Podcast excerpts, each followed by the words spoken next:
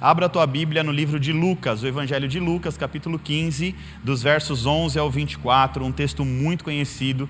Hoje eu vou falar sobre o filho pródigo. Lucas, capítulo 15, versículos 11 ao 24. Quem encontrou diz amém? Quem não encontrou está aqui no telão, é só você acompanhar, tá bom? Vamos lá. A palavra de Deus diz assim: é, Um homem tinha dois filhos. O mais novo disse ao seu pai: Pai, eu quero parte da minha herança. Assim ele repartiu a sua propriedade entre eles. Não muito tempo depois, o filho mais novo reuniu tudo o que tinha e foi para uma região distante. E lá desperdiçou os seus bens, vivendo de forma irresponsável. Depois de, ter, de, depois de ter gasto tudo, houve uma grande fome naquela região e ele começou a passar necessidade. Por isso, ele foi empregar-se com um dos cidadãos daquela região, que mandou para o seu campo a fim de cuidar de porcos.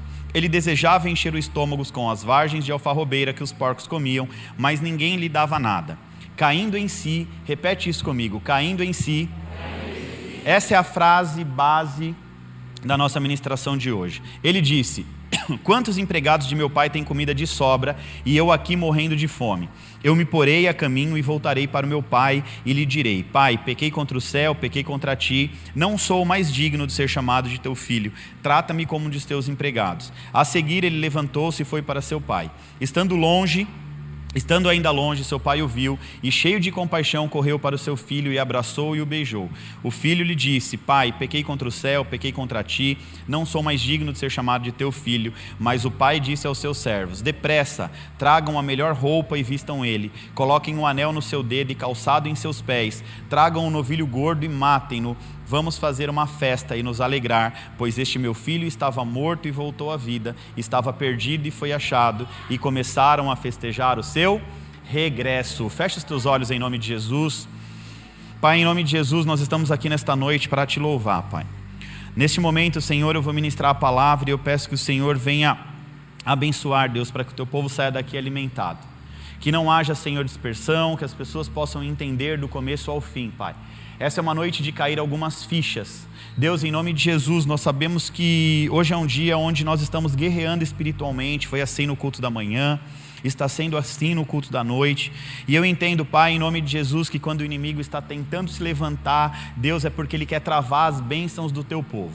Nesta noite, Deus, eu clamo em nome de Jesus que o Senhor acampe anjos protetores ao nosso redor, nos livrando de todo mal, Senhor, em nome de Jesus, nos dando proteção. Deus, em nome de Jesus, que o teu povo possa sair com entendimento, Pai. Que ninguém saia daqui da mesma maneira que entrou. Que eles possam prestar atenção na palavra e que o inimigo não venha lançar setas e dados inflamados sobre o teu povo. Deus, em nome de Jesus, eu repreendo toda ação maligna sobre este local. Em nome de Jesus. E todos digam. Amém. Amém. A parábola do filho pródigo. A parábola do filho pródigo é um clássico dos contos de Jesus, das histórias de Jesus. É uma parábola extremamente muito bem conhecida. Filho pródigo significa o quê, pastor? Filho pródigo significa aquele que dissipa os seus bens, aquele que gasta tudo que tem, um esbanjador, aquele que tudo que ganha, tudo que vem na mão dele, ele perde, ele gasta, ele joga fora, ele queima com muita facilidade. Então a definição do filho pródigo é literalmente aquele que esbanjou tudo que tem, aquele que esbanja tudo que tem. O filho pródigo representa todas as pessoas que preferem viver longe de Deus para viverem os seus prazeres carnais.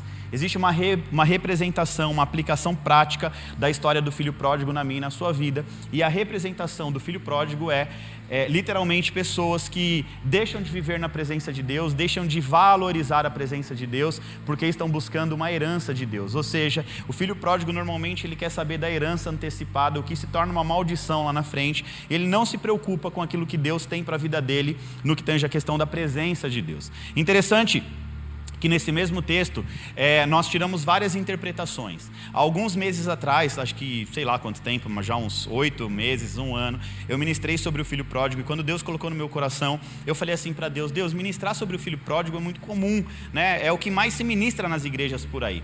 Todo mundo fala do filho pródigo, por quê? Porque tem é, um fundamento de trazer aquela pessoa que está perdida, a ovelha perdida, para dentro da igreja. E eu falei para o Espírito Santo: se for para ministrar, me dá uma interpretação nova, me mostra algo novo através dessa palavra. E o Espírito Santo me trouxe um link sobre aquela palavra, linkou a parábola do filho pródigo com a parábola da ovelha perdida, com a parábola da dracma perdida. Ou seja, trazendo um link ali nessas três parábolas, a gente começa a entender algumas coisas muito importantes.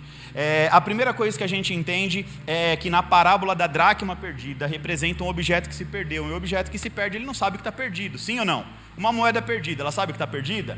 Não. E essa parábola representa os fariseus, o povo de Jerusalém, que estavam ao lado de Jesus, estavam perdidos e não sabiam. Então Jesus estava contando uma história, apontando para uma situação. Como aplicação prática, a gente pode entender que essa parábola tem muito a ver com crente.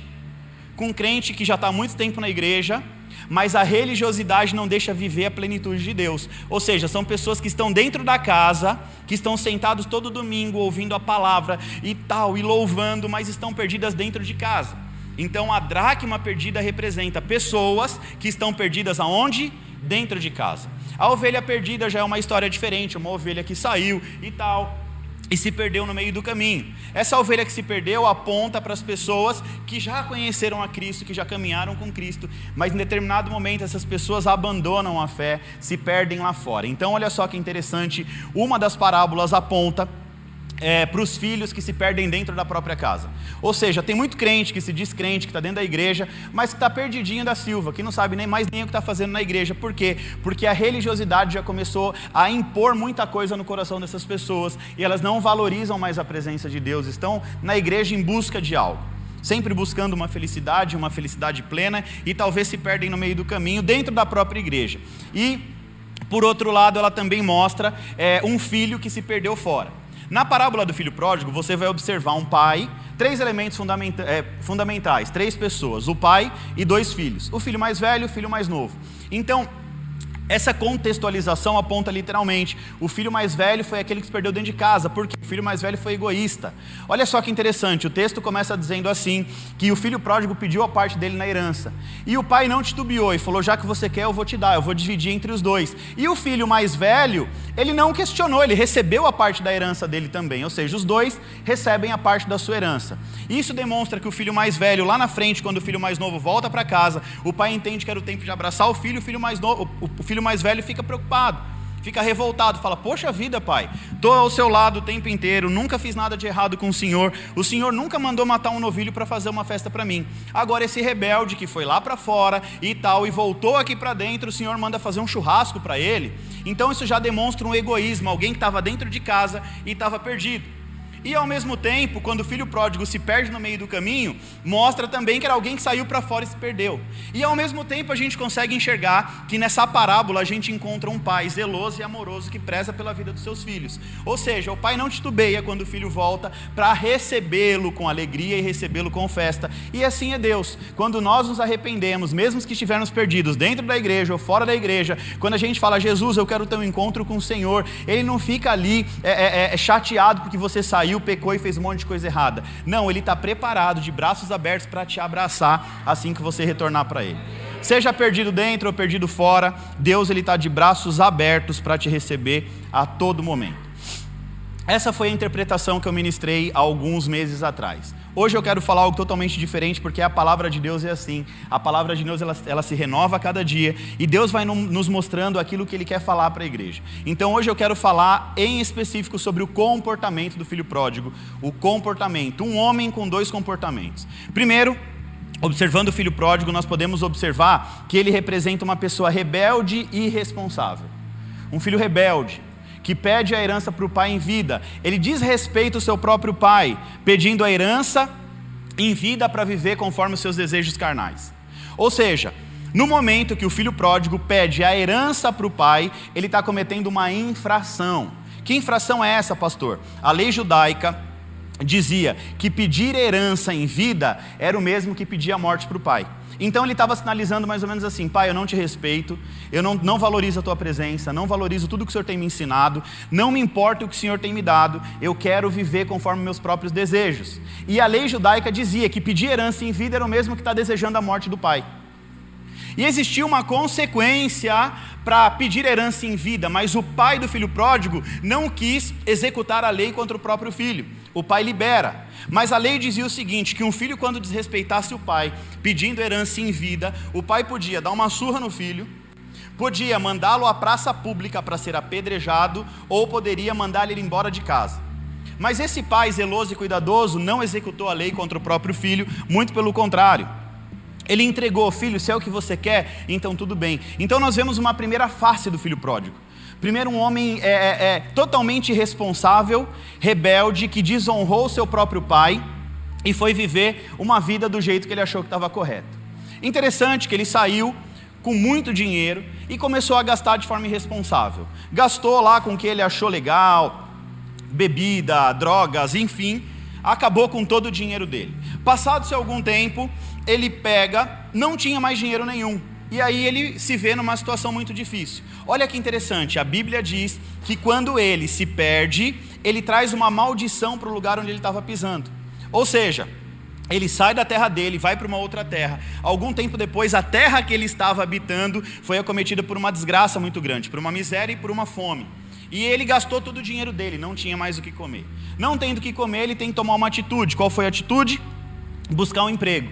Ele foi buscar um emprego e o que ele encontrou foi cuidar de porcos. E a palavra de Deus diz também que ele estava ali cuidando de porcos e com muita vontade de comer. Não tendo que comer, ele sentiu vontade de comer lavagem de porco. Aí surge um novo homem. Talvez você nunca tenha visto por esse horizonte, talvez você não tenha nunca estudado por essa interpretação, mas foi literalmente o que o Espírito Santo colocou no meu coração. Primeiro, um homem comum, um homem irresponsável, um homem rebelde que pede herança para o pai, descumpre uma lei, desonra o pai e sai para viver conforme a sua própria vontade. Porém, no versículo 17 diz assim: caindo em si, ele disse: Quantos empregados de meu pai têm comida de sobra e eu estou aqui morrendo de fome?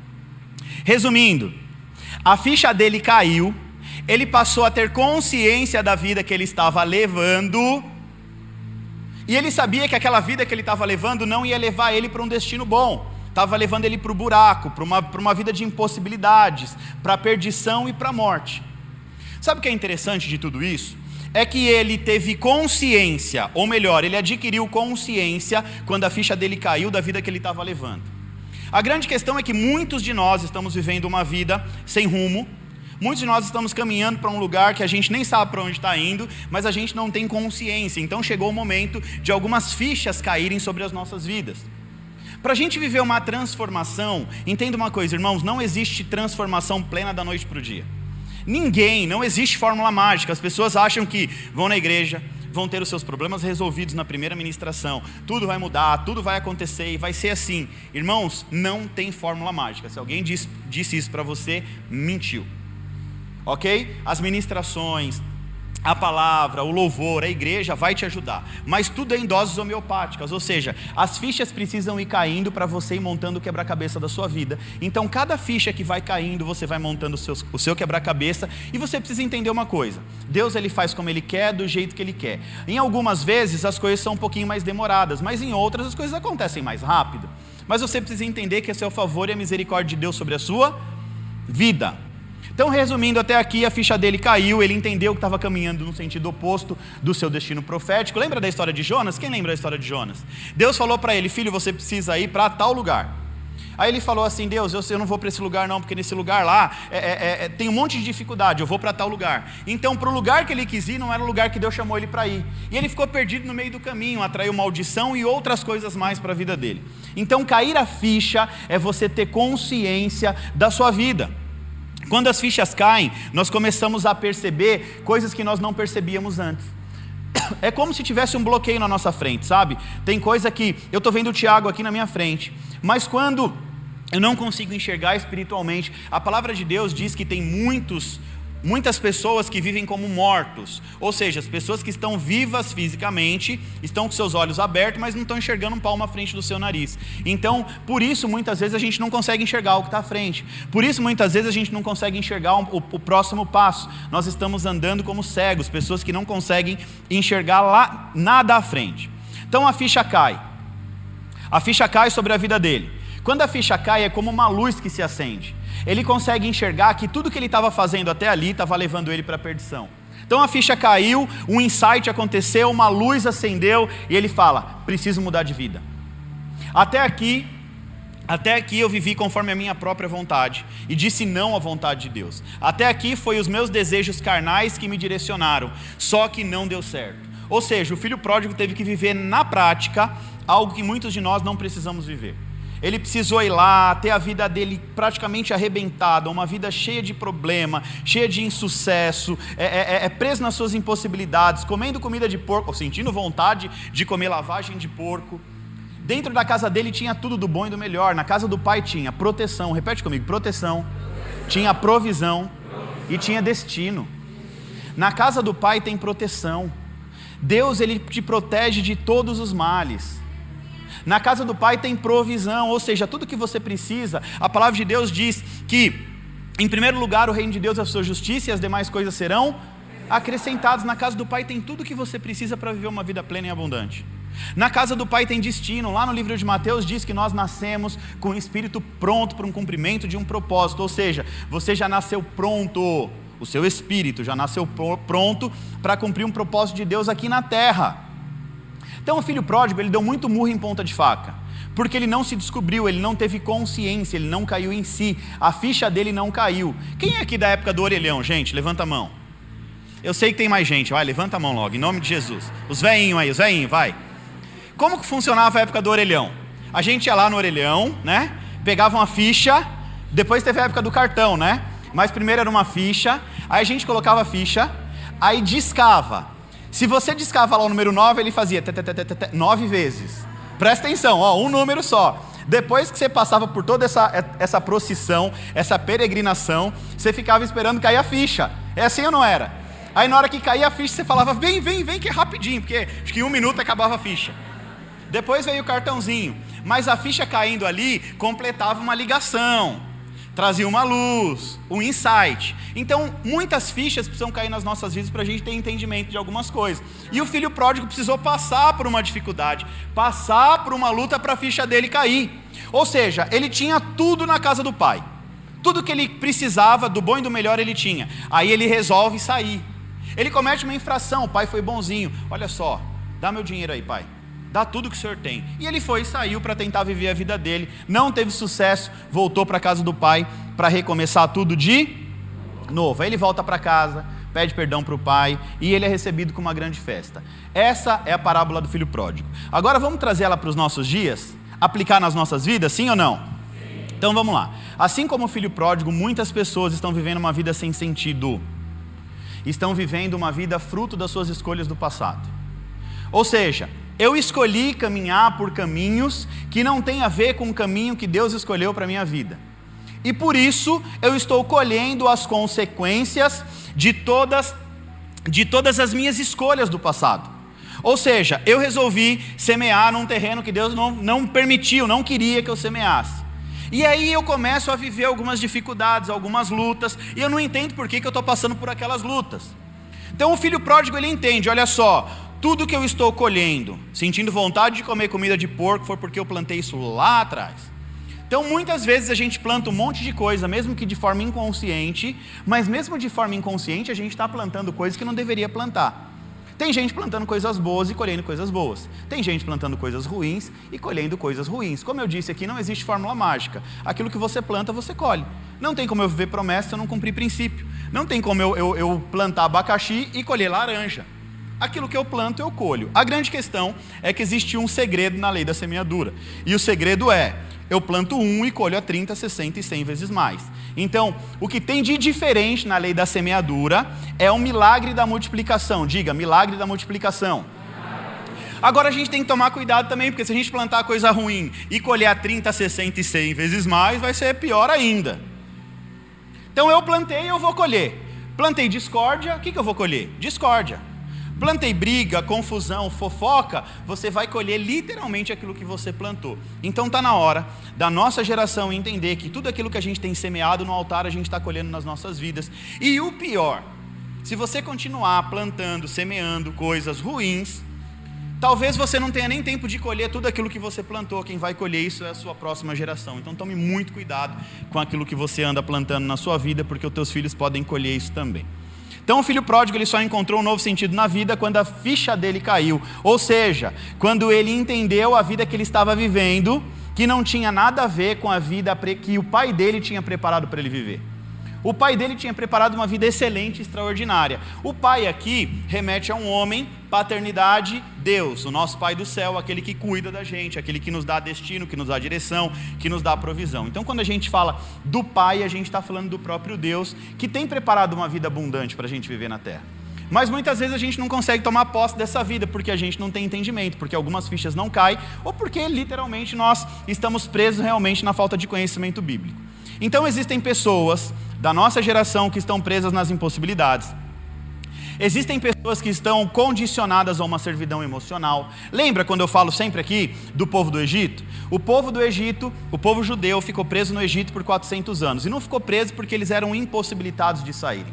A palavra de Deus diz que existia ali um povo numeroso, e um povo poderoso, mas um povo numeroso e poderoso que não tinha noção do número, da quantidade e do poder que tinha sobre as mãos deles. Então eles se sujeitam a uma escravidão, e a escravidão deles não era uma, uma escravidão simplesmente física. A escravidão física era consequência de uma escravidão emocional. Ou seja, na mente deles, na cabecinha deles, eles não tinham condições nenhuma de se libertar daquela escravidão. Então eles estavam presos numa servidão emocional. Outras pessoas estão carregando bagagens do passado. E carregar a bagagem do passado é algo muito complicado. Por quê? Porque é como se você estivesse numa caminhada, subindo uma ladeira, e nessa ladeira você está com uma mochila nas costas. Nessa mochila você vai colocando um monte de peso. Imagina você pegando peso e colocando, colocando, colocando. Vai chegar uma hora que vai ficar impossível de caminhar de, é, diante de tanto peso que está colocando na sua mochila. E tem pessoas que não conseguem se libertar disso de jeito nenhum, porque estão vivendo sobre crenças limitantes. Quantas pessoas vivem crenças limitantes? O que é uma crença limitante, pastor? É tudo aquilo que te limita. É tudo aquilo que você crê ou acredita que te limita. Por exemplo, alguém falou para você lá na sua infância, se reconhecendo. Olha que interessante, a palavra de Deus diz: caindo em si. Eu não quis trazer esse tema caindo em si, porque caindo em si remete quando uma pessoa peca e se arrepende. Sabe assim, quando o marido trai a esposa, aí ele cai em si, vê a besteira que ele fez, meu, eu vou perder meu casamento, por que, que eu fui trair a minha esposa? Sabe quando a gente faz uma coisa errada e a gente fala, por que, que eu fiz aquilo? Isso é caindo em si, diferente de cair a ficha. Cair a ficha são insights de Deus para a tua vida que vão te levar ao próximo nível. É quando a gente olha para a nossa vida e a gente fala assim: Caraca, estava tão claro, por que, que eu não enxerguei isso antes? Porque a ficha não caiu antes. E a nossa oração deve ser: Deus, faz cair fichas sobre a minha vida que nunca caíram antes. Me faz entender qual é o próximo passo, para onde eu devo ir, esse é o meu caminho, estou fazendo certo. Nós precisamos consultar a todo momento aquele que já nos viu no futuro. Ou seja, Deus ele consegue te enxergar lá na frente, você não sabe o que vai acontecer amanhã, mas Deus ele já conhece seu futuro. Então você precisa aprender a falar com Deus, orar e falar: Deus, por onde eu tenho que ir? Qual que é o caminho? Isso aqui te agrada? Isso não te agrada? Faz eu sentir no coração se eu estou fazendo bem, se eu estou fazendo mal. E na vida muitas vezes a gente acaba tomando decisão, sim ou não? Você vive tomando decisão. Se você vai por um caminho, se vai por outro, e às vezes a gente vai por um caminho que não era para ir. Às vezes a gente segue as nossas próprias vontades, se esquece da vontade de Deus. A gente não consulta, não fala com Deus e acaba fazendo o que quer da vida. E a palavra de Deus diz que a vontade de Deus ela é o quê? Boa, perfeita e agradável. Mas mesmo assim, muitos de nós preferimos deixar a vontade de Deus de lado para viver as nossas próprias vontades, nossos desejos carnais. Foi o que o filho pródigo fez. A vontade de Deus para ele é que ele ficasse na casa do pai, recebendo proteção, provisão e destino, mas quis ele seguir a própria vontade dele. Então todos nós precisamos entender uma coisa: nós não somos perfeitos. Olha para a pessoa que está do seu lado e diz: Você não é perfeito. E por, pelo fato da gente não ser perfeito, naturalmente, naturalmente, às vezes as coisas elas saem do nosso controle, sim ou não? Quem aqui já tomou uma decisão errada? Levanta a mão. A gente toma decisão errada a todo momento, praticamente, a gente se arrepende, a gente fica achando gospel, que vai contra sua vida não está nem aí. Então, olha só, irmãos, cair a ficha é o mesmo que refazer um caminho. Cair a ficha é você começar a, a, a recalcular a rota da sua vida, pronto, para ficar mais fácil para você. Pastor, está caindo a ficha. Caiu a ficha, agora você precisa recalcular a rota da sua vida. Olhar para a tua vida e falar: ó, até aqui foi de um jeito, agora eu quero caminhar de uma nova forma. Cair a ficha é você trazer consciência, é você se autoavaliar se o caminho que você está seguindo é um caminho certo ou um caminho errado. Por exemplo, exemplo aqui de cair a ficha. Seu casamento. Quem, quem é casado aqui? Dá glória a Deus. Amém. Seu casamento está bom ou ruim? Os maridos, seu casamento tá bom ou ruim? Se eu perguntar para sua esposa, será que ela vai responder bom ou ruim? Olha só que interessante, às vezes a gente fala assim, ó, meu casamento tá bom. Se tá bom, irmão, você tem que tomar cuidado, porque o bom é como se fosse, vamos falar aqui para ficar claro para você. Imagina um semáforo, sinal vermelho, pare. Né? Sinal amarelo, ó, calma, um alerta, toma cuidado. E o sinal verde, passagem livre. Se o seu casamento tá bom, é o sinal amarelo. Ele pode ficar verde como pode ficar vermelho. Então você tem que tomar cuidado, porque o bom precisa melhorar. Nada é tão bom que não possa melhorar, mas o bom também pode piorar. Então você tem que tomar cuidado com o bom. Meu casamento está bom. Agora, agora, olha só que interessante. Vamos falar aqui de percepção. Às vezes eu vou falar com alguns casais e eu falo assim para o marido: seu casamento está bom? Está ótimo, pastor. Tá tudo certo, tá tudo bem. Aí eu pergunto para a varoa: que bom o quê? Casamento está quase acabando, o homem fala que está bom. Então, olha o nível da percepção. E trazer consciência é muito importante. Não adianta você achar que seu casamento está bom. Você tem que ver isso de uma matriz de plenitude. Você tem que olhar para o seu casamento com a visão da sua esposa também. De vez em quando você tem que perguntar: e aí? E aí, nosso casamento tá bom, varoa? Tá bom, né? Fala que não tá também para ver, viu? De vez em quando você tem que ali, e aí, tá bom, tá faltando alguma coisa, tem alguma coisa para melhorar e tal. Então, isso é muito importante você entender. O que é bom para você, talvez não é bom para outra pessoa. Às vezes a sua decisão para você é uma boa decisão, mas vai afetar toda a sua família. Então entenda uma coisa: ó, quando as fichas caem, o filho pródigo deixa de ser um rebelde irresponsável e começa a se tornar um homem responsável. É interessante que a palavra de Deus vai dizer que ele assumiu as responsabilidades da sua escolha. Ele resolveu pedir perdão para o pai, ele foi lá, pai, eu quero pedir perdão para Deus, eu quero pedir perdão para você. Eu caminhei conforme a minha própria vontade. Chega, não quero mais essa vida para mim. Ele foi perdoado pelo Pai, mas ele não teve medo de recomeçar mais do que recomeçar, ele teve humildade para pedir perdão da maneira certa. Olha só, ele pede para recomeçar, mas ele não pede para recomeçar é, requerendo uma condição de filho ou qualquer coisa do tipo. A palavra de Deus diz que ele tem humildade para falar: Pai, errei, falhei, gostaria muito de ser o seu perdão e voltar para casa. E eu posso voltar, se assim for o seu desejo, na condição de escravo, não tem problema nenhum eu volto para te servir, eu mereço passar por essa condição. Ou seja, ele teve humildade. Então, algumas fichas vão começar a cair na sua vida a partir de hoje, através dessa história, em nome de Jesus. Algumas coisas que não faziam sentido, eu profetizo que vai começar a fazer sentido, mas você precisa ficar atento aos detalhes. Diga comigo, atento aos detalhes. Pois as fichas caem no momento que você mais está atento. Se você ficar desatento, a ficha pode cair e você não perceber. Então presta muita atenção nisso. Eu quero compartilhar com você três lições e essas três lições literalmente vão te fazer viver uma nova história. São três fichas que eu quero compartilhar com você que vão te ajudar no seu destino profético, que vão te ajudar na vida terrena. E a primeira ficha que precisa cair, a primeira ficha que precisa cair para você começar a viver uma vida, uma vida nova, uma nova história é assumir a responsabilidade pela vida que tem levado e parar de se auto-sabotar. Repete isso olhando para a pessoa que está do seu lado, vamos lá?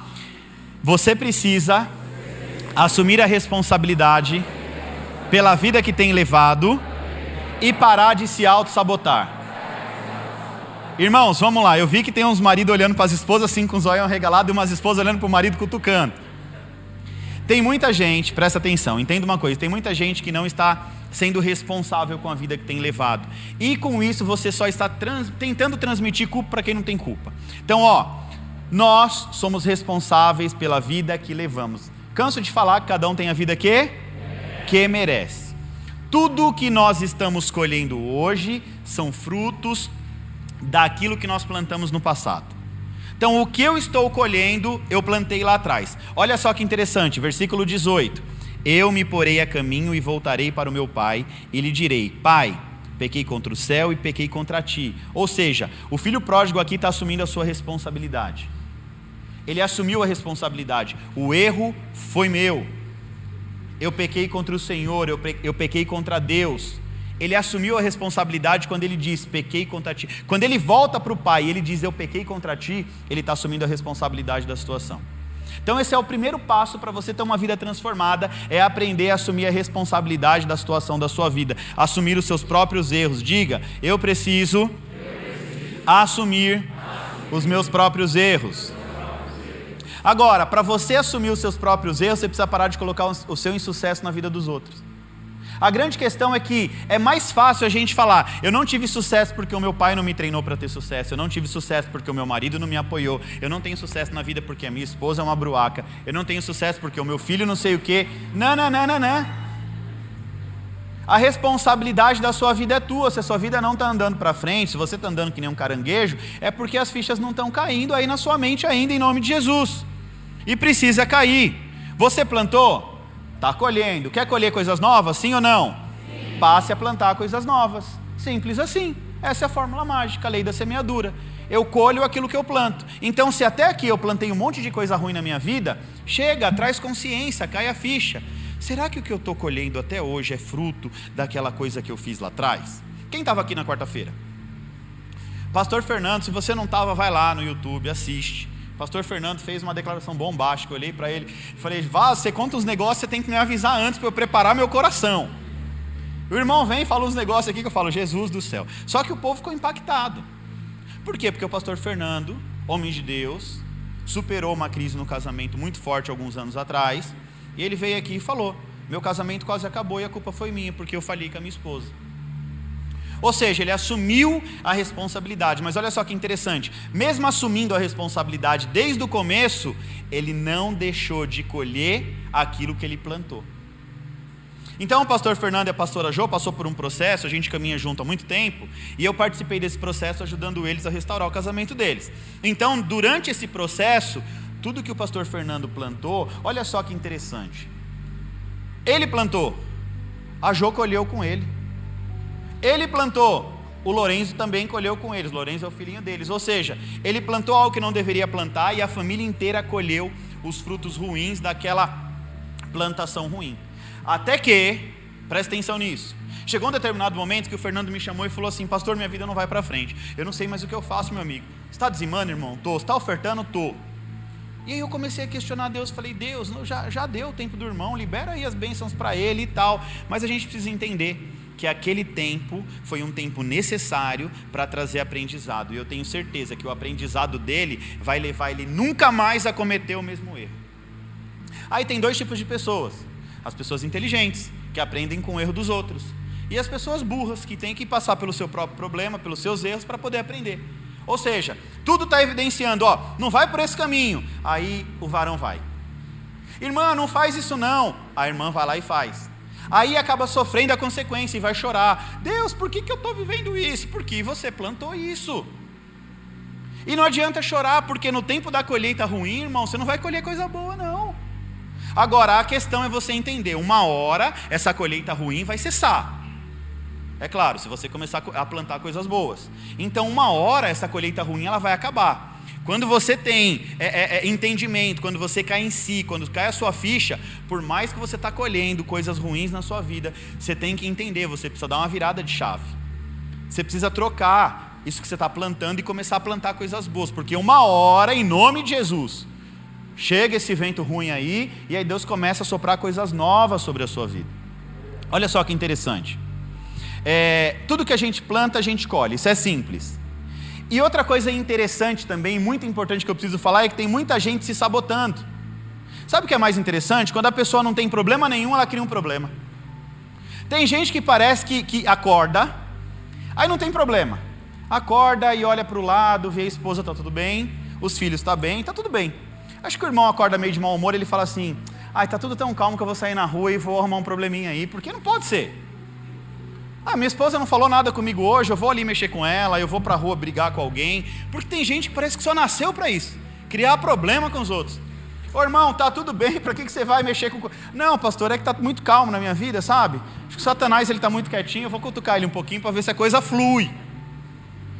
Aí, Criar problema, na verdade, sabe o que, que é? A pessoa é problemática e ela precisa de alguém que alimente os vícios emocionais dela. Então, normalmente, quando uma pessoa já, já vive no, no meio do problema, ela já acostumou, ela criou algo que se tornou um vício. Tipo droga, sabe? Gente viciada em droga, viciada em bebida. Tem gente que é viciada em problema. Quando não briga, às vezes o marido não fala nada e fala: Você está muito quieto hoje. Por quê? Porque ela quer briga, ela quer confusão. A minha não, graças a Deus não é assim não. Mas tem gente que quer briga, quer confusão a todo momento. Você fala, gente, por quê? Porque aquela pessoa é alimentada por problemas, ela é viciada nos seus problemas. Quer um exemplo prático, irmãos? A nossa igreja, graças a Deus, tem sido uma igreja de transformação. O que nós temos vivido aqui são testemunhos de bênção e tal, tal, tal, mas sempre aparece um vacilão no meio. Olha, tá tudo bem e tal, e daqui a pouco o irmão fala assim: Meu, essa igreja está muito boa para ser verdade. É bênção atrás de bênção, é presença de Deus, mas tem uma coisa errada. O que, que é? A calça do pastor é muito apertada. Tinha que ter alguma coisa errada para estragar. É, irmãos, isso aí é autossabotagem é quando você está se sabotando. Tudo está indo bem na tua vida, mas você precisa caçar um pelo em ovo. O, o, ovo tem pelo, gente? Mas essas pessoas que se sabotam, elas acham pelo em ovo. Elas começam a cutucar ali, é, é nem que ela tiver que colar um pelo ali, para ela falar, achei um pelo no ovo. Pessoas que estão se sabotando a todo momento e nem percebe. O casamento está caminhando, a coisa está fluindo, e aí você olha e a, ó, unha do seu pé, eu não gostei dessa cor, irmã. Tá tudo bem, para, para de se sabotar em nome de Jesus. Aí sabe o que acontece? Essas pessoas que estão questionando tudo são pessoas que vivem se sabotando. Aí o filho pródigo estava na casa do pai. Na casa do pai ele tinha o quê? Proteção, ele tinha provisão, ele tinha destino. Ou seja, ele tinha um futuro promissor. Mas ele resolveu tomar uma atitude que ia sabotar todas essas coisas boas da vida dele. Ou seja, ele tinha tudo na casa do pai, tudo, tudo, tudo, mas ele falou assim: Ah, sabe o que é? Eu acho que eu não sou muito merecedor de tudo isso, não. Então vou arrumar um probleminha, vou, vou, vou, vou cometer uma infração, vou infringir uma lei aqui, sabe, da cultura judaica, e, e para ver se eu arrumo um problema, acho que minha vida está muito calma. Aí o que, que ele resolve fazer? Ele resolve pedir herança adiantada. Aí eu canso de dizer aqui que ao longo da história humana, tudo coopera para a afirmativa de Oséias capítulo 4, versículo 6, que diz o povo de Deus perece por falta de conhecimento. Você quer ver aqui a falta de conhecimento? Irmãos, eu canso de dizer que o mundo físico é regido pelas leis espirituais. Além das leis físicas, nós somos regidos porque nós somos seres espirituais. Por quê, pastor? Porque nós somos tricotômicos. Diga comigo, tricotômicos. O que, que é isso? É um ser humano dotado de um corpo, de uma alma e de um espírito. Então, o mundo espiritual rege aqui a nossa vida no ambiente físico. E esse irmão não sabia. Se esse irmão tivesse frequentado a Evo na época dele, ele não ia sofrer tanto. Porque olha só o que diz em Provérbios capítulo 20 e 21. A posse antecipada de uma herança, no fim se tornará uma maldição. Ou seja, se ele tivesse conhecimento da palavra, ele não ia pedir uma herança adiantada. Então o que aconteceu? Ele atraiu uma maldição. Quando ele fala assim, pai, me dá, me dá minha parte da herança, olha só, Provérbios ele resume literalmente que houve uma violação na regra de sabedoria para obter, obter lucros rápidos. Ou seja, ele queria lucrar, ele queria gastar o dinheiro dele antes do tempo. Então, tudo aquilo que a gente faz, tudo aquilo que a gente faz antes da hora, antes do tempo, olha só, pode até ter um sucesso momentâneo, mas não dura para sempre. Sabe por quê? Porque Deus não favorece uma causa injusta. Não peça para Deus favorecer aquilo que é injusto. Quando as pessoas falam assim para mim, pastor, ora por mim que eu tenho uma causa na justiça. Sabe qual é a minha oração? Deus, em nome de Jesus, se a causa for justa, ela é irrevogável. Então abençoa a vida do teu filho. Se não for justa, não abençoa não. Porque eu não vou ser cúmplice do seu erro. Agora imagina só, o filho pródigo chega lá e pede uma herança. Ele pede algo que estava, primeiro, violando uma lei, um código da sua época, físico. Ele estava literalmente dizendo assim: pai, eu nem ligo para você. Se você morrer, está tudo bem, porque eu só quero a minha parte na herança. E por que não morreu logo, para eu pegar logo a minha parte? Foi mais ou menos assim que ele fez. Agora, a grande questão de tudo isso é o seguinte: é, Salomão estava resumindo aqui em Provérbios 20, 21 que é, é, herança adiantada se torna maldição. Então, aquele menino atraiu para a vida dele o que? Uma maldição. Agora, olha só que interessante: Na, ele, ele vai para uma terra distante, Estava tudo fluindo bem, aonde ele pisa, ele leva a maldição com ele. Aí a maldição dele vem miséria, vem fome. A mesma história a gente vê que se repete. Eu vou falar do profeta Jonas de novo. Deus manda ele para Nínive, aí ele pre prefere para Tarsis. Vai sentido oposto. Ele carregava com ele uma maldição, ou seja, ele estava carregando uma maldição da desobediência. Quando ele entra no navio, a palavra de Deus diz que o mar fica revolto, as ondas crescem, a tempestade, para derrubar o, o, o, barco. Ou seja, quem estava dentro do barco ali ia naufragar junto com Jonas. Por quê? Porque Jonas estava levando a maldição para dentro da casa dele. Sabe um porco? Pega um porquinho, bonitinho, lindinho lá, filhotinho, dá um banho nele bem lindo, coloca um lacinho vermelho e solta ele. Para onde ele vai? Para a lama de novo. E assim é grande verdade. Muitos de nós, seres humanos, Deus está dando um banho, Deus está tratando, Deus está cuidando, está colocando um lacinho, passando um perfuminho bonitinho. Aí termina o culto, o irmão vai lá e se joga na lama de novo. Agora a grande questão é que um se joga na lama, e não bastasse isso, quando ele se joga na lama do pecado, ele vai para dentro de casa e contamina os que estão lá dentro. Porque a maldição ela começa a percorrer a vida daquele maldito que está andando no pecado. Então você pode perceber que quando uma pessoa peca, ela não está sofrendo a consequência sozinho. Ela sempre faz as pessoas que estão dentro de casa sofrer a consequência do pecado junto com ela. E tudo isso por quê? Por falta de entendimento. A Isaías 55:11 vai dizer que nenhuma palavra, nenhuma atitude, ou seja, aquilo que a gente fala aqui na terra reflete no mundo espiritual. Nenhuma palavra que sai da tua boca volta vazia. Então toma muito cuidado em nome de Jesus. Às vezes você está numa discussão boba na tua casa, aí você amaldiçoa tua mulher, amaldiçoa teu filho, amaldiçoa tua própria vida. Ah, minha vida não serve para nada, eu quero morrer e não sei o que. E, e não vai servir para nada mesmo, porque é a palavra que você está semeando sobre a sua própria vida. Como é que você quer ter uma vida de sucesso se você declara que não serve para nada? Esses dias eu falei com uma pessoa e tive que repreender, que a pessoa falou assim para mim, pastor, eu, eu, eu tenho vergonha dos meus sonhos. Eu falei, como é que é que você tem vergonha? Se você tem vergonha, quem é que vai ter prazer do seu sonho? Se você não consegue nem, nem, nem olhar para dentro de você e falar, eu tenho orgulho de mim mesmo, você acha que alguém vai te valorizar, irmão? A única pessoa que vai te valorizar, que vai cuidar de você, mesmo que você esteja todo arrebentado, imagina só, um filho delinquente, no mundo dos crimes, fazendo um monte de coisa errada. Para a mãe, é o filho, sim ou não?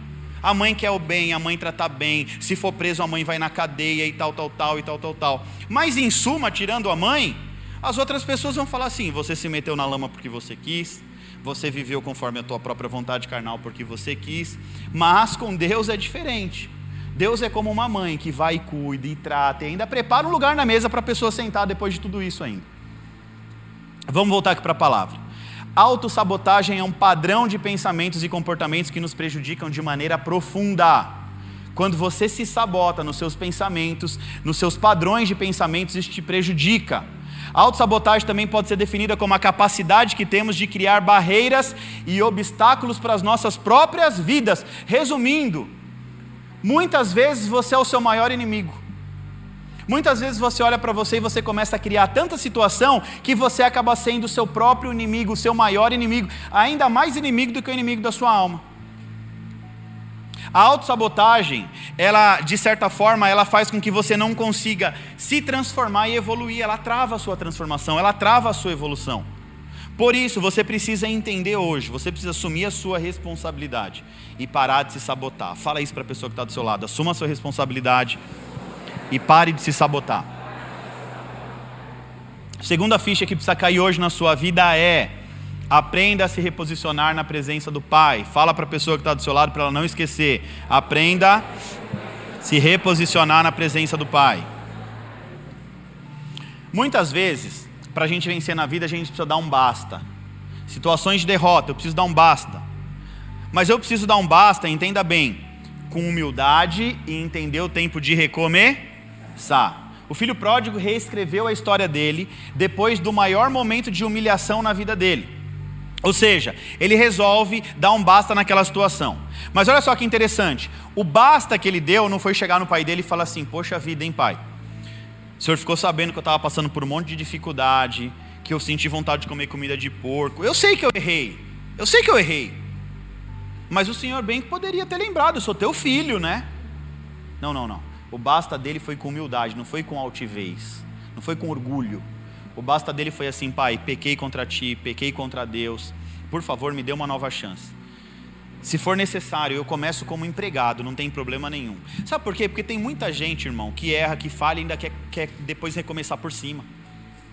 Vai lá, fale não aceita ser repreendido. Vai repreender um irmão orgulhoso para você ver o que acontece. Ah, eu vou sair da igreja, não quero mais saber dessa igreja. Por quê, irmão? Porque, porque por mais que eu caí, você precisa me tratar bem, você precisa me colocar em posição de honra. Esse menino teve, teve consciência de que ele pecou, ele falhou contra o pai dele. E ele volta pedindo perdão, e ele volta ali, ó, aqui, ó, pisando em ovos. Ele volta tranquilo, ele volta com humildade, ele volta ali, ó, na maciota. Tem um, um ditado mineiro que diz, né, que nós devemos comer mingau pelas. Por que comer pelas beiradas? Porque se eu pegar a colher no meio, no quente, colocar na boca, o que vai acontecer? Vou queimar a boca. Então tem hora que a gente tem que vir com calma, com tranquilidade, com humildade. Eu preciso entender propósito, eu preciso entender por que eu passei, por que, que eu estou passando por isso, qual o objetivo disso.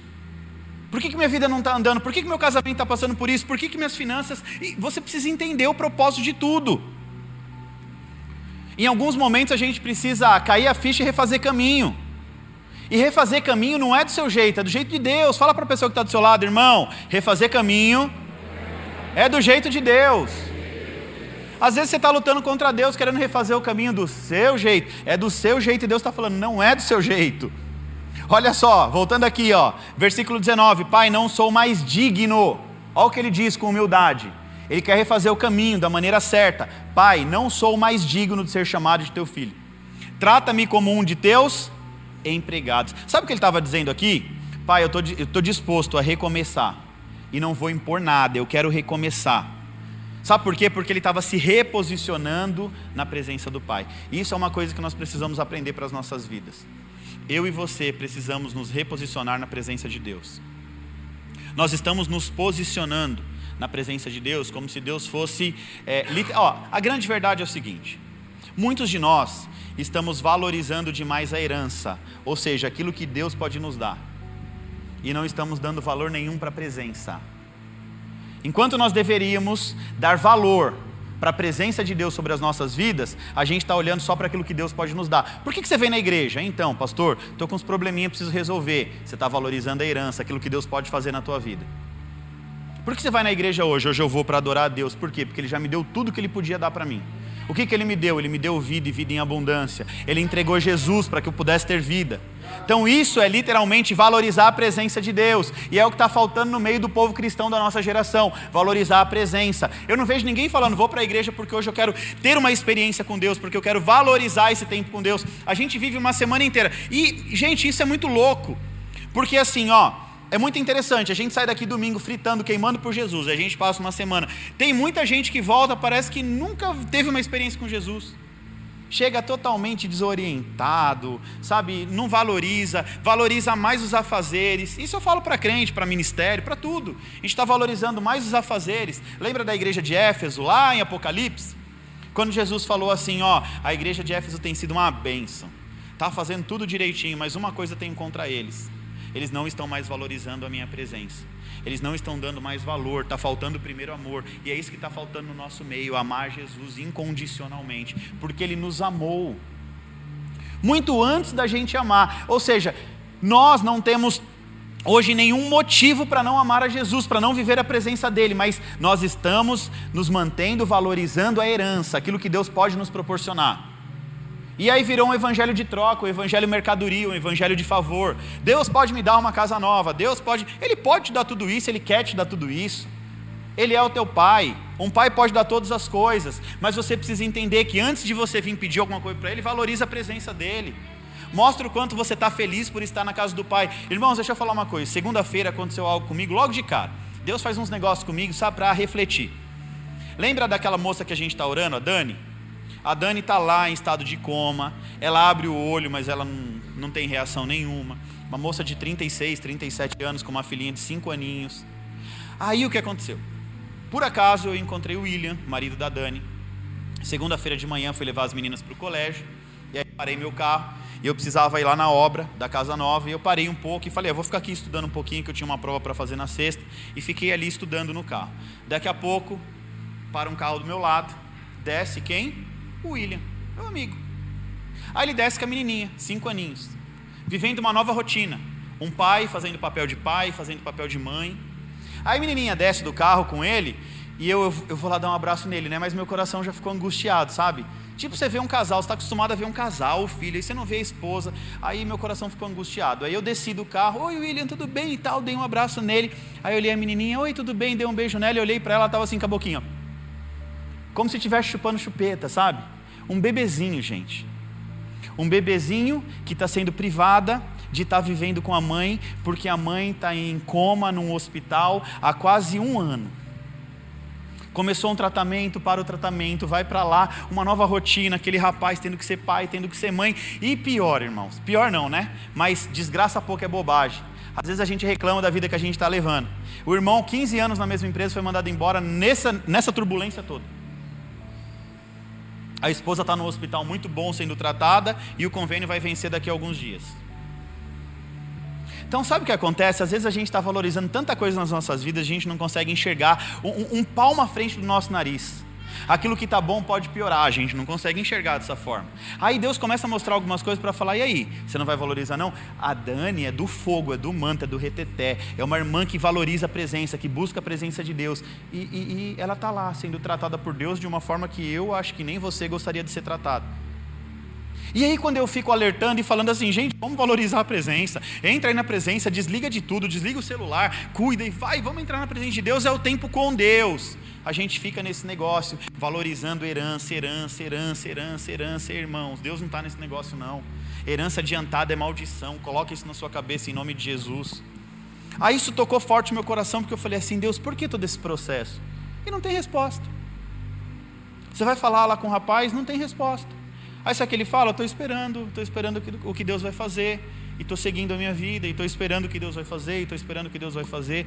Imagina, se a Dani, se a Dani não gostaria de estar aqui conosco. Imagina se o William e a filhinha não gostariam de ter a mulher ao lado.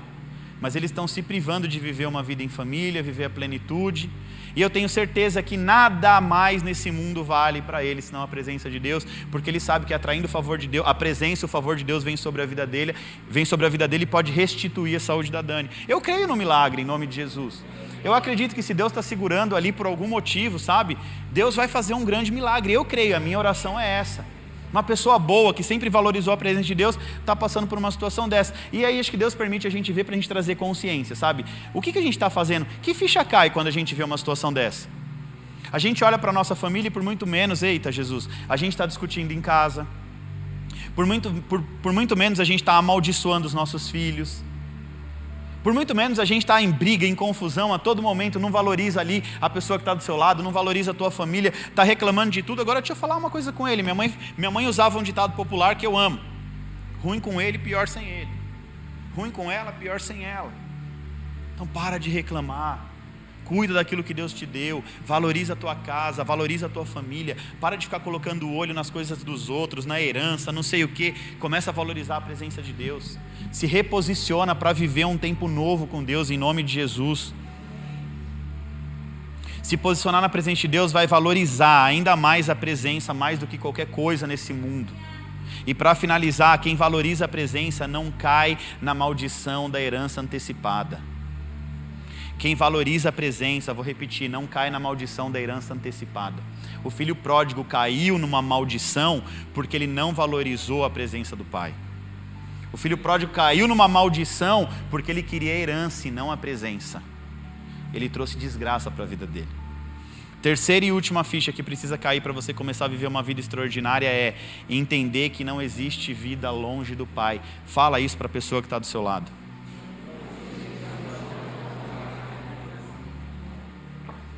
Irmãos, entenda uma coisa: não existe vida longe da presença de Deus. Olha só, todo filho na casa do pai encontra provisão, proteção e destino. Com Deus é a mesma coisa. Não existe vida longe do pai. Olha, olha isso aqui. Não tente, não tente viver longe da presença de Deus. Não tente empreender sem Deus. Sabe por quê? Quem vive longe de Deus acaba comendo lavagem de porco tudo aquilo que a gente faz longe de Deus nos leva para um caminho sem volta, nos leva para um caminho de perdição, para um caminho de maldição. Não existe vida longe do Pai. A palavra de Deus diz que tem uma mesa preparada para você, tem uma, um assento preparado na mesa para você. Agora, para a gente tomar posse desse assento, eu preciso abandonar algumas coisas na minha vida. Eu preciso refazer alguns caminhos. Eu preciso parar de insistir no erro. Porque lá na frente Deus vai estar de braços abertos. Mas Cabe a nós tomar uma decisão, cair a ficha, de não insistir mais nos nossos erros, em nome de Jesus. Deus não quer ver os filhos dele comendo lavagem de porco. Deus não quer ver os filhos dele comendo migalha. A questão é que a gente não toma posse da palavra, a gente não toma posse das nossas bênçãos. Sabe por quê? Porque Satanás ele está querendo confundir a sua identidade. A todo momento, o papel do diabo é confundir a sua identidade. Olha só, essa semana eu passei por uma situação que eu comecei a questionar a minha identidade. Eu comecei a questionar. Eu comecei a olhar para Deus e falar: Deus, será que eu não estou sendo duro demais? Será que às vezes as minhas palavras não é forte e não magoam o coração das pessoas? Eu comecei a questionar a minha identidade. Eu fiquei uns três dias no pensamento de, sabe, Deus, eu, eu, eu acho que o caminho não está certo. E lá atrás, no começo da Eva, isso aconteceu. Isso aconteceu. E eu comecei a questionar. Eu falei: será que eu estou no caminho certo? Será que eu estou fazendo a coisa certa? Será que eu estou agindo da maneira certa? E aí Deus usou um servo, um profeta, para falar: filho, vai assim que Deus te chamou. Mas o inimigo, ele é estrategista, ele não sabe fazer nada diferente. Só que a gente acaba caindo na cilada de vez em quando, a gente acaba caindo no somebody love do diabo. Porque a gente ouve ali e, e fica enchendo o coração. Então, quando eu me vi naquela situação que de novo me veio o mesmo pensamento, o mesmo pensamento dentro de mim, eu falei assim, cara, eu tive que parar uns dois, três dias para respirar. E aí eu fui fazer uma viagem e eu preferi ir sozinho. Eu fui fazer uma prova em Santos esses dias, eu preferi ir sozinho. E eu fui e voltei meditando. E eu entendi que o inimigo, ele nada mais quer do que, de alguma forma, roubar a minha identidade, porque roubando a minha identidade, olha só, às vezes eu me questiono, Deus, será que eu estou pegando muito pesado com o povo? Vamos, vocês precisam entender e tal, e não sei o que, precisa adorar e tal. Sabe o que o inimigo tenta fazer? Ele tenta trabalhar na minha mente para eu achar que está tudo bom. E aí a gente vai se tornar uma igreja comum, igual um monte de igreja que tem por aí, que não faz a diferença na vida de ninguém. Hoje eu sentei com uma família, e essa família, sabe assim, sentou e, e, alegre, feliz. Nossa, pastor, é, desde que eu cheguei na EV, minha vida tem mudado. Agora eu tenho o um entendimento da palavra. Eu consigo ter estratégia e não sei o que, e não sei o que. E Deus está mostrando, filho, continua assim. Mas o inimigo ele tenta trabalhar na nossa identidade, justamente para roubar essa identidade e fazer com que a gente, a, a gente aceite qualquer coisa. É mais ou menos assim, sabe? Ah, eu não vou mais me esforçar tanto para ter uma igreja tão quente, para ter uma igreja e tal, porque dá muito trabalho. É como se uma pessoa tivesse entregando a vida dele, sabe? É como, é como Jesus. Às vezes eu me sinto assim, caminhando rumo ao madeiro, na cruz, para poder gerar uma identidade de adorador numa geração. E aí chega um rapaz hoje aqui para mim e fala assim, um rapaz passando por um monte de problema, um monte de dificuldade, um monte de pessoas na casa dele orar, pastores de outras igrejas e tal, a família. Aí ele pega e fala assim: não adianta ninguém orar. Quem tem luz para me ajudar é o pastor Vitor. Aí eu falo assim: Deus do céu, olha o nível, o tamanho da responsabilidade. As pessoas olham para mim e enxergam em mim, entre aspas, alguém que consiga ajudá-lo, o salvador da pátria. Ou seja, não, ele tem um elo de ligação com Jesus, ele tem um elo com Jesus, e ele vai conseguir colocar minha vida no prumo, no caminho. Então imagina a responsabilidade do lado de cá.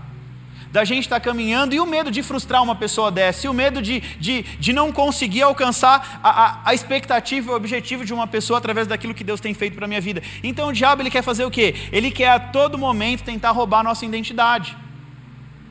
Então, enquanto as pessoas olham para você e falam, está ali o meu libertador, o diabo está falando assim, está muito pesado, não vai por esse caminho não. Olha só, cuidado com as suas palavras, cuidado com o que você fala, cuidado com o que você faz. É claro, gente, que a gente precisa entender o seguinte: ninguém é dono da razão. Ninguém vive uma certeza absoluta.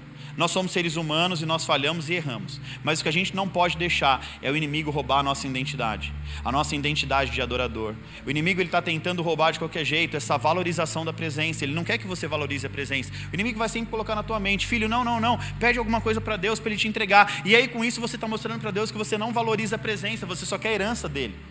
É um filho interesseiro que só vive pedindo coisas para Deus. Então a gente tem que parar de ser filho interesseiro.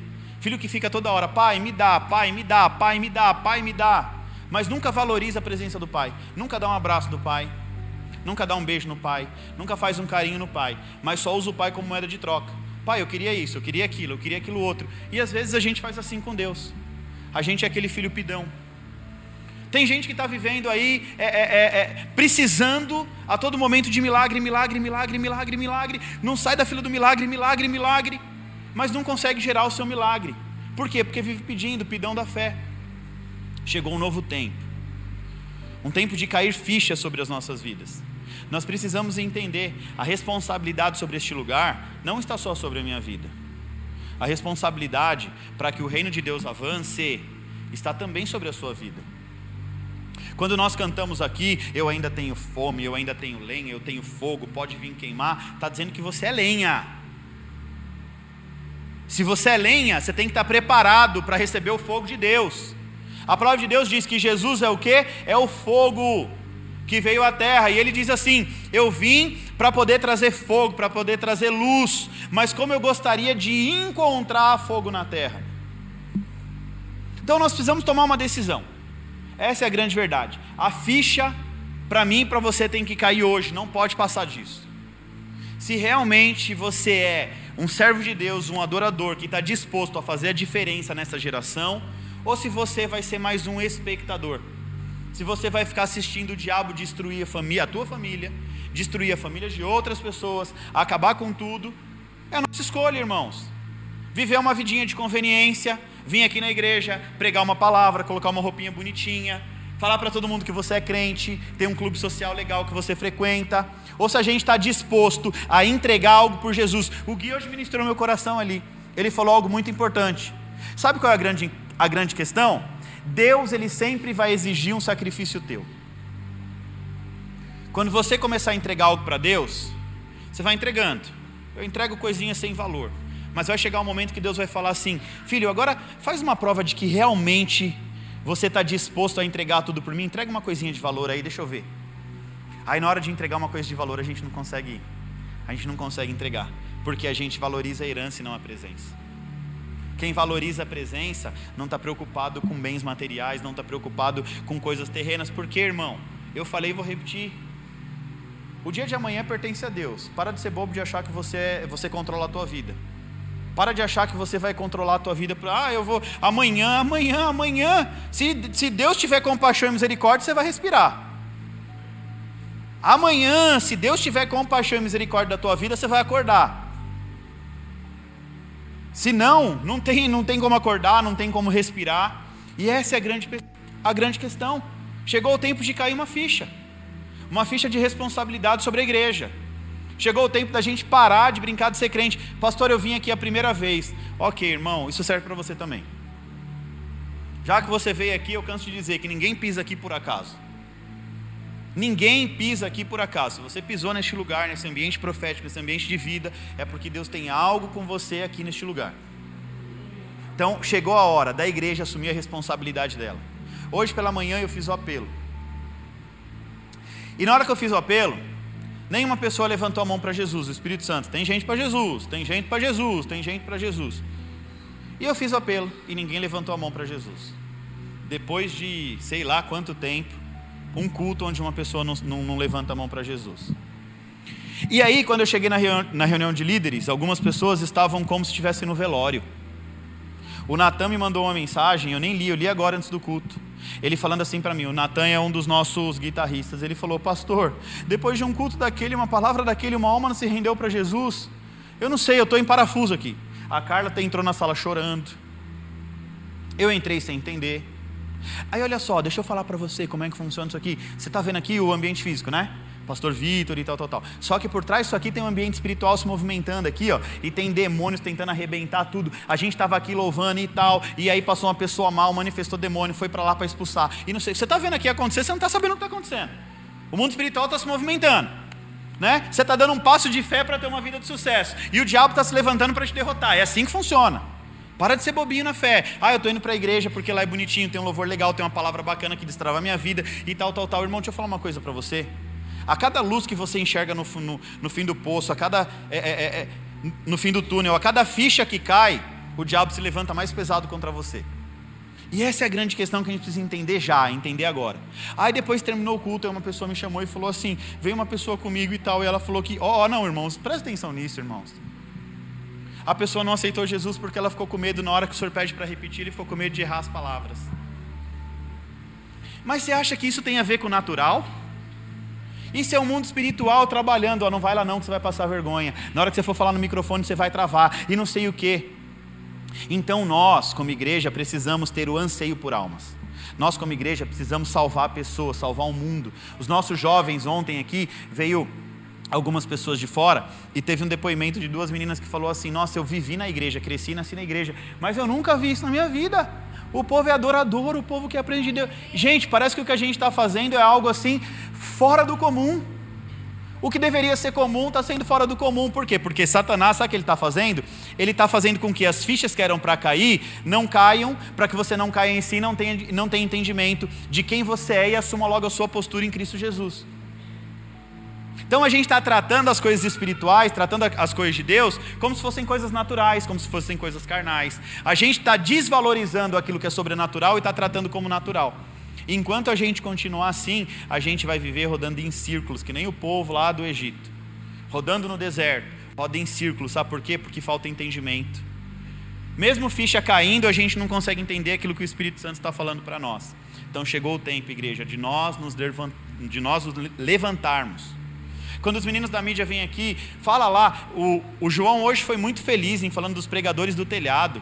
Os pregadores do telhado, lá, na, eh, lá atrás, eles subiam no telhado e ficavam gritando e anunciando o evangelho, falando das coisas de Deus de cima de um telhado. Hoje a gente tem tudo. Por que, que eles subiam no telhado? Era estratégico, para eles serem ouvidos por mais pessoas. Hoje a gente tem ferramentas na nossa mão e são poucas pessoas que olham no rosto e vejo que engajam em falar alguma coisa da igreja, engajam em falar alguma coisa para Jesus, engajam em contar um pouquinho da sua transformação. Sabe como é que você vai ganhar uma outra pessoa para Jesus?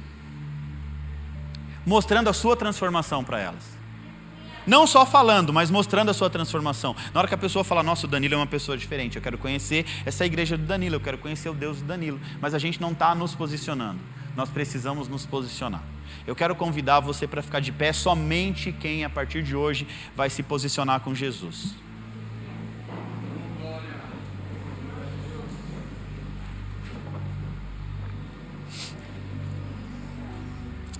Hoje nós aprendemos com o filho pródigo e aprendemos algumas lições. Aprendemos que algumas fichas precisam cair. E a primeira é que nós precisamos assumir a nossa responsabilidade. Você precisa assumir a responsabilidade da vida que você tem levado. E você precisa parar de se auto-sabotar. Olha para a pessoa que está do seu lado mais uma vez e fala isso para ela. Assuma a sua responsabilidade e pare de se auto-sabotar. Deixa eu te falar uma coisa: você que está ouvindo isso, não se sinta ofendido. Essa é uma ficha que está caindo para você ter uma vida de sucesso.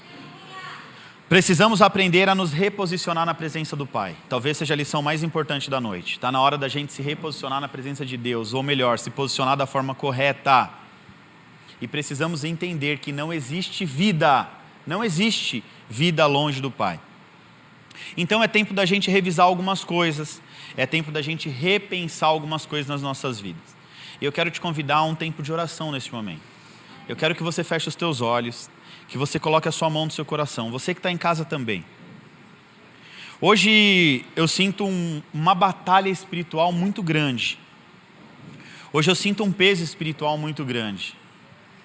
Eu sinto que existe algo tentando travar, existe algo tentando fazer com que as fichas que foram, que foram liberadas aqui desse altar não venham cair sobre a tua vida eu posso sentir que o inimigo está tentando de alguma maneira te manter na mesma posição, no mesmo lugar, fazendo as mesmas coisas.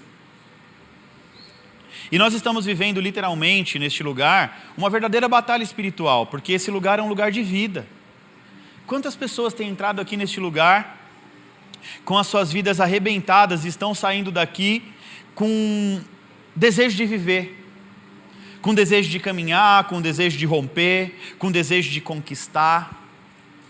Então, por isso eu digo que o inimigo não está nada feliz conosco, nada feliz.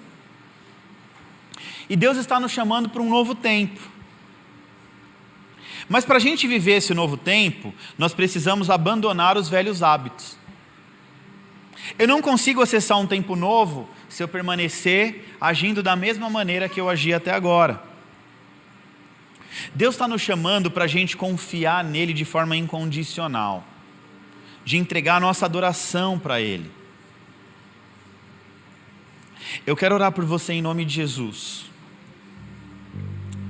E eu quero que você comece a ir do seu lugar a falar com Deus e pedir para Ele: Deus, faça cair fichas sobre a minha vida nessa noite, que eu possa entender o meu propósito, que eu possa passar a enxergar coisas que eu não consegui enxergar, que eu venha cair em si, Pai. Que eu possa ter entendimento se até aqui realmente eu tenho sido um adorador que te adora em espírito e em verdade, ou se eu tenho sido mais um no meio da multidão.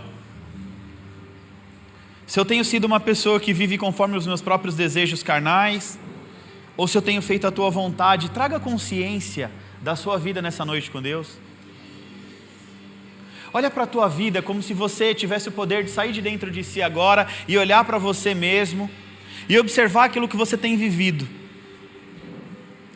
E se isso que você tem vivido realmente tem agradado a Deus, se você realmente tem vivido uma vida que valoriza a presença do Pai, que valoriza estar na presença dEle, na casa dEle, ou se você só está preocupado com aquilo que Ele pode proporcionar para você, com o milagre que Ele pode fazer na tua vida, com aquilo que Ele pode te dar.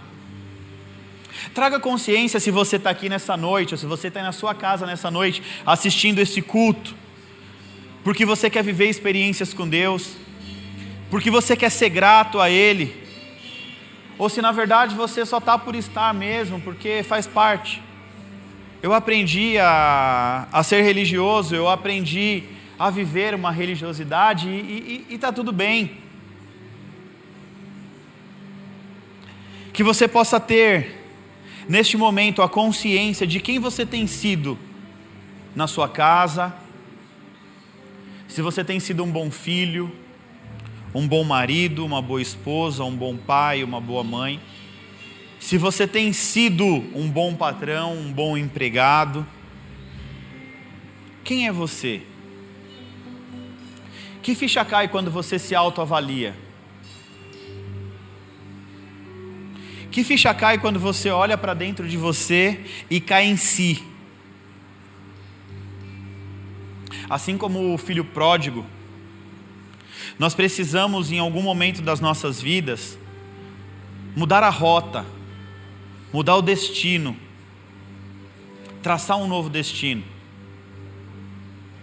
olhar para aquilo que está bom e buscar melhorar, tornar excelente.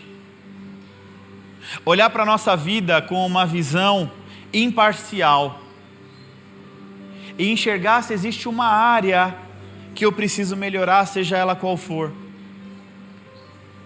Será que não está na hora da gente pedir perdão, mesmo para aquelas pessoas que têm nos ofendido? Será que não está na hora da gente se reposicionar para literalmente viver uma vida com Cristo?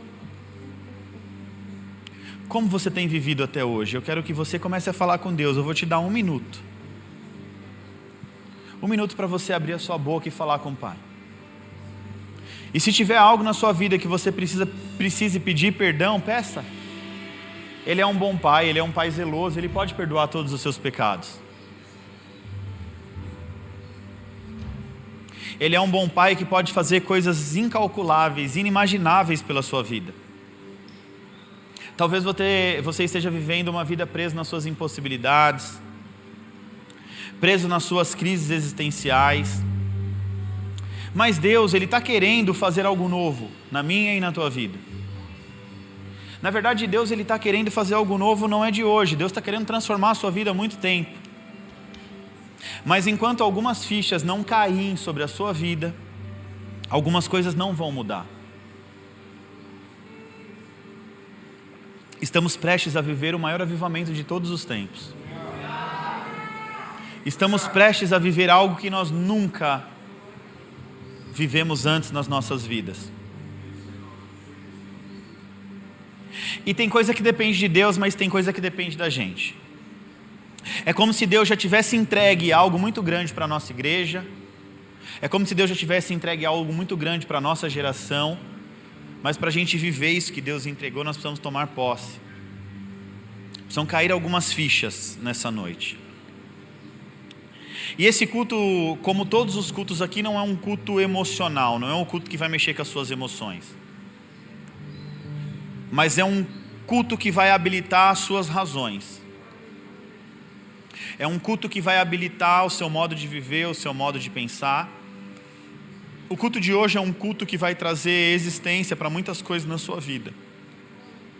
A partir do momento em que nós tivermos a convicção de que aquilo que nós estamos fazendo nessa terra é algo favorável àquilo que Deus gostaria que nós estivéssemos fazendo. Com seus olhos fechados e com a sua mão no coração, eu quero que você repita assim comigo: Senhor meu Deus, a minha vida é uma oferta no teu altar. Eu estou aqui e tudo que sou, tudo que sou, eu entrego hoje aos seus pés, pois eu sou teu e tu és meu. Louve a Deus em nome de Jesus.